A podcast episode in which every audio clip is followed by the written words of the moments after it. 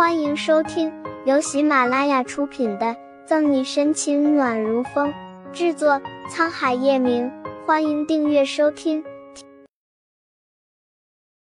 第一百四十一章，你换我不偷看。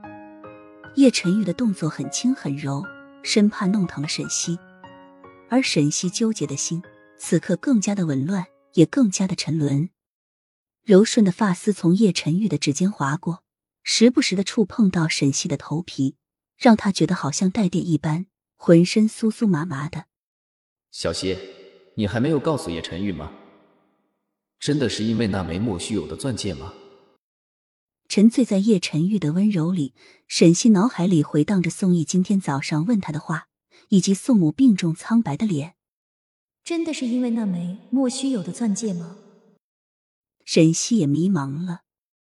头发很快就干了，叶晨玉收起吹风机，重新送回沐浴室。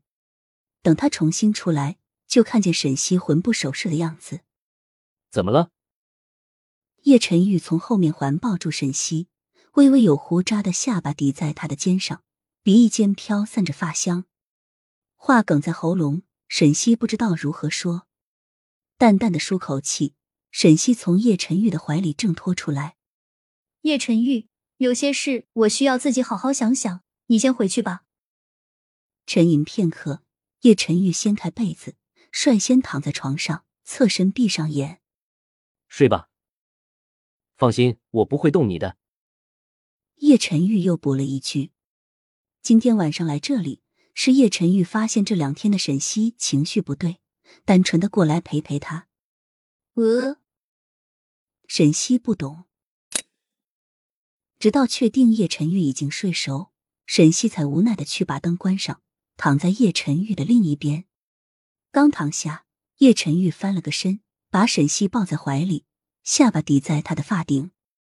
被吓了一跳的沈西身体一僵，发现叶晨玉没有其他动作，才慢慢松下来，靠在男人厚实的胸脯里，闻着他的味道。沈西闭上眼，一夜无话，可能是太累了。沈西睁开眼的时候，叶晨玉还没有醒，但抱着他的手没有半点松弛。保持这个姿势太久，沈西感觉压着的那只手都有点麻了。沈西正想着怎么悄无声息的让叶晨玉松开自己，床头柜上的手机就响了。去接吧。犹豫着要不要吵醒叶晨玉去接电话，他就开口了。沈西脸一黑，感情这货早就醒了，故意逗着他玩，象征性的踢了叶晨玉一下，沈西才爬起来接电话。魏初明，查到什么线索了吗？方初明这个时候打电话过来，势必是何卷的案子有了进展。好，我马上过来。一边打着电话，沈西穿上拖鞋，从衣柜里拿出衣服，等挂断电话要换的时候。沈西猛地抬头，正好看见叶晨玉炽热的眼神看着自己。叶晨玉半靠在床上，手肘撑着头，坏坏的勾着唇角。妖孽！沈西暗呸一声：“我要换衣服，你先转过身去。”沈西脸上是不自然的绯红。你换，我不偷看。叶晨玉暗哑着声音，还真的把眼睛闭上。时间来不及了，想想昨天晚上叶晨玉说没有动他，真的说话算话。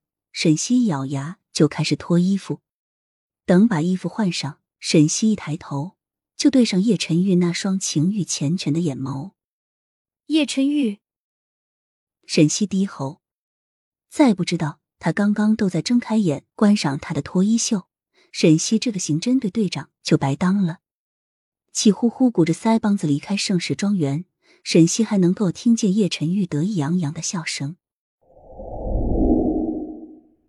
警局，怎么回事？沈西走到审讯室门口，就看见方初明、谭维和顾青在外面议论着。三人听见沈西的声音，回头来对他敬了个礼，由方初明解释。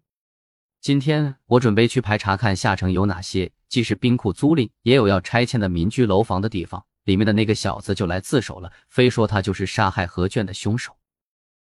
顾春寒也来闹了一通，现在正在休息室。